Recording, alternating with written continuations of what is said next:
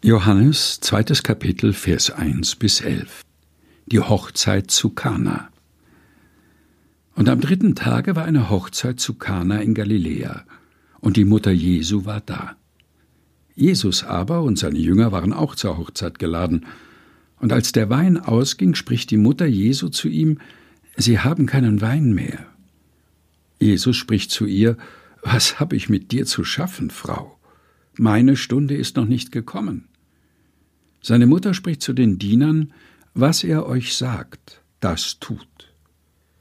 Es standen aber dort sechs steinerne Wasserkrüge für die Reinigung nach jüdischer Sitte, und in jeden gingen zwei oder drei Maße. Jesus spricht zu ihnen, füllt die Wasserkrüge mit Wasser. Und sie füllten sie bis oben an.